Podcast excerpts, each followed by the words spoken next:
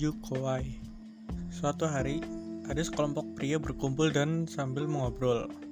Kami berbicara tentang apa hal yang paling menakutkan bagi kami. Ada yang menjawab ular, ada yang menjawab uh, hantu, ada yang menjawab takut dengan petir.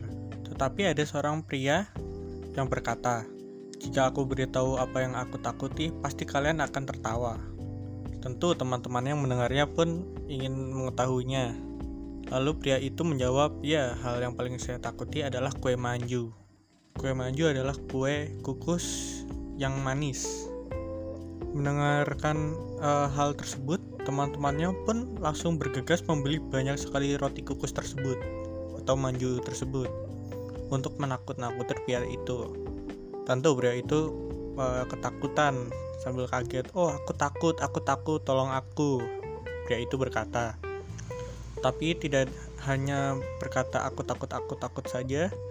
Dia pun sambil memakan uh, kue manju itu dengan lahap. Teman-temannya pun kaget juga. Kenapa kamu memakannya? Padahal kamu takut dengan kue itu, kue manju tersebut.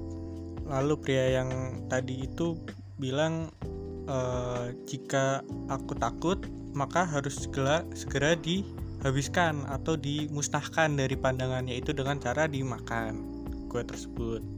Setelah habis memakan kue tersebut, kue manju tersebut, lalu pria itu berkata lagi, e, berikutnya aku akan takut dengan teh.